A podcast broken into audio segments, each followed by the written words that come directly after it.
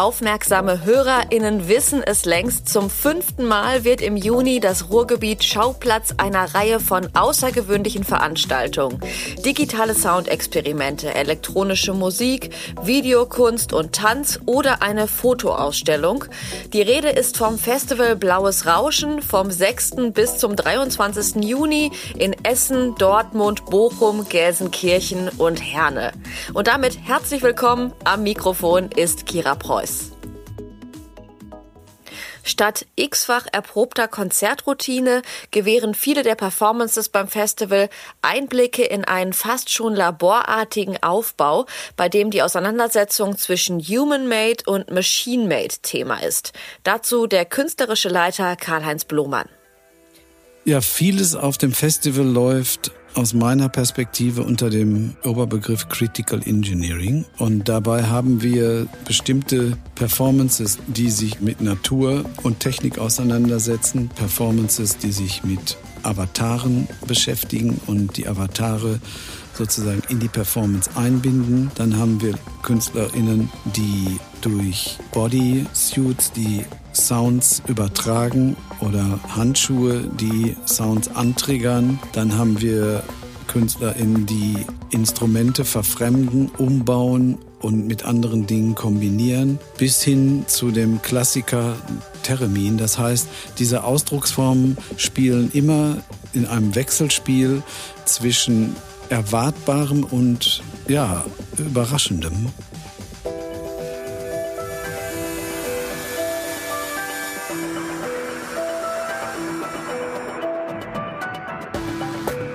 Hinter dem Festival steht der gemeinnützige Verein Open Systems. Schon die ersten gleichnamigen Festivals machten durch eine besondere Auswahl und Zusammenstellung von internationalen Gästen und bislang ungehörten Soundexperimenten auf sich aufmerksam.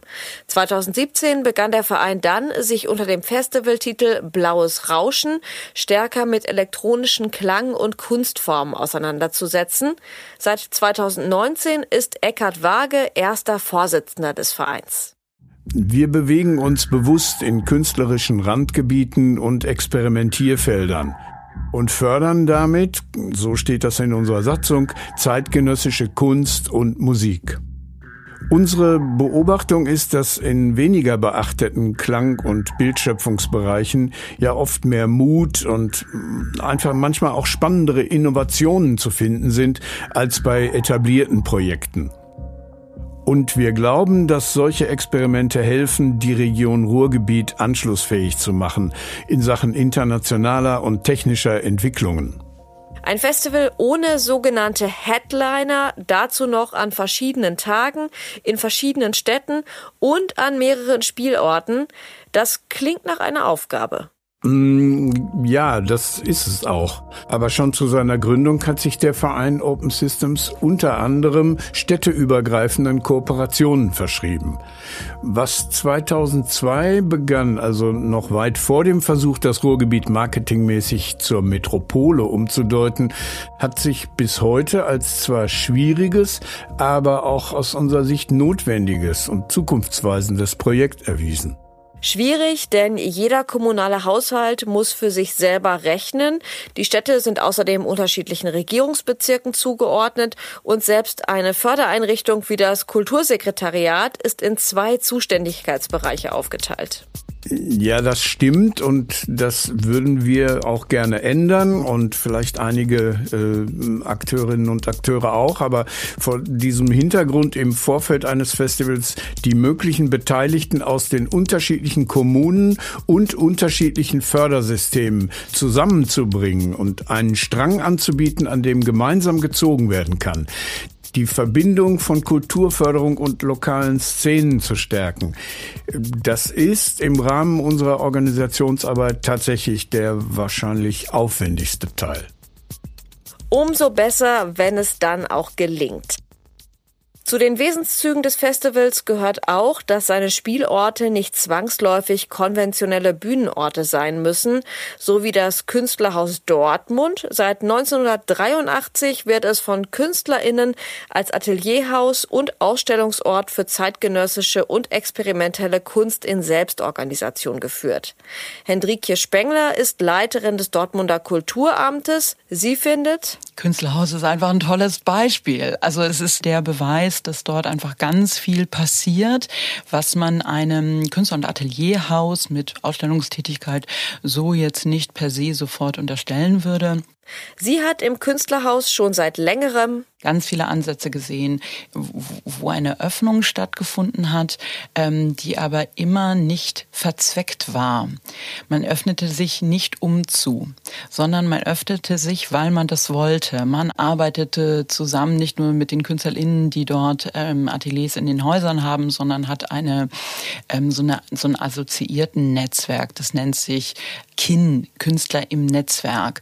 So, das heißt, die hatten also immer schon diesen ja so, so, so Krakenhaftigkeit ähm, und durch diese vielen Verbindungen fließt natürlich dann aber auch wieder neuer Input in dieses Haus. Ähnlich und doch auch anders läuft's in Bochum. Hier engagiert sich mit dem Atelier Automatik im Kreativquartier Rottstraße bereits zum zweiten Mal ein ebenso außergewöhnlicher Festivalort beim Blaues Rauschen. Mitgründerin Julia Nitschke.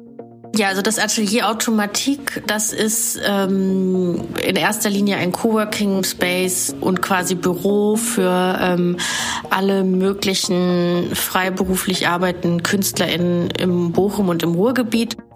Julian Nitschke und Co. schauen neben der Projektarbeit in ihrem Quartier bewusst auch über Stadtgrenzen hinaus.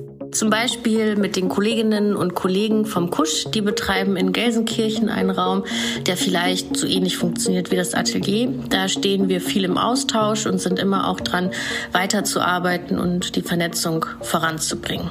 Aktuelles Beispiel dafür, situiertes Soundwissen ein Seminar an der Ruhr-Universität, das im Rahmen von Blaues Rauschen im Atelier Station macht, damit die Studierenden in Form einer Lecture- und Talk-Veranstaltung mit KünstlerInnen des Festivals ähm, diskutieren können. Ganz im Sinne von Karl-Heinz Blomann, dem neben den programmlichen Inhalten die Kooperationen wichtig sind, weil nur dadurch, dass wir möglichst viele Städte, unser Ziel ist erstmal so zwischen sieben und zehn, in dieses Festival einbinden und die Städte sich auch wirklich selbst zu diesem Festival bekennen, wir irgendwann in der Lage sind, auf Augenhöhe mit anderen internationalen Festivals zu kooperieren oder auch in gewisser Hinsicht zu konkurrieren.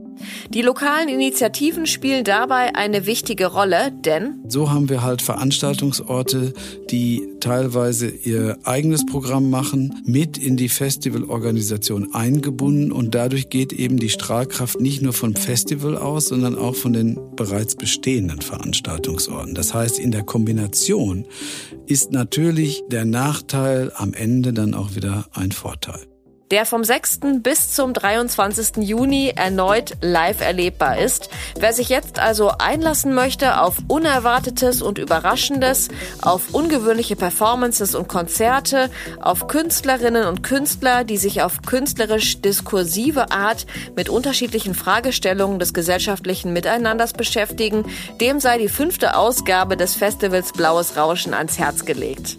Alle Infos zum Programm, den Terminen und den einzelnen Projekten Karten gibt's auf blauesrauschen.de. Dort ist natürlich auch der Link zum Ticketshop zu finden. Einige der Locations haben begrenzte Platzkapazitäten. Wer also sicher dabei sein will, ist mit dem Online-Vorverkauf gut beraten.